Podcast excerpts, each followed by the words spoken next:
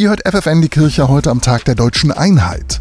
Bei uns ist jetzt Daniel Heinze. Er ist Moderator bei Radio PSR in Leipzig und er hat seine Kindheit bis zum 12. Lebensjahr in der DDR erlebt. Daniel, du hast eben bei uns Marion Miezahl gehört, die sagt, wir haben in der DDR nichts vermisst und das Leben scheitert nicht an einer Banane. Wie siehst du das? Das Leben scheitert vielleicht nicht an einer Banane. Das ist gut möglich. Aber das Leben scheitert vielleicht an solchen Sachen wie ja, Freiheit, Redefreiheit, die Freiheit, sich zu entfalten, die Freiheit zu reisen. Und das habe ich als Kind damals in der DDR schon deutlich mitbekommen.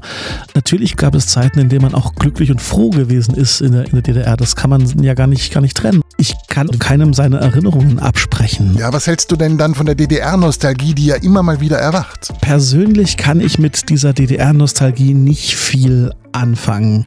Natürlich gab es schöne Momente, wenn man in der DDR gelebt hat. Und trotzdem, da haben nicht ohne Grund Menschen im Gefängnis gesessen, weil sie mit dem System nicht einverstanden waren oder haben das Land verlassen oder sind gestorben, weil sie aus dem Land raus wollten. Was hast du denn als Kind in der DDR am meisten vermisst? Dass man als Kind, das in einer christlichen Familie aufwächst, einfach akzeptiert wird. Also in der Schule musste ich mir vom Lehrer erzählen lassen, dass doch also der Sigmund Jähn im Weltall war und der sei also mit seiner Rakete durch die Wolken durch bis ins Weltall geflogen und da saß nirgendwo ein alter Mann, der irgendwie Gott war und deswegen gibt es keinen Gott.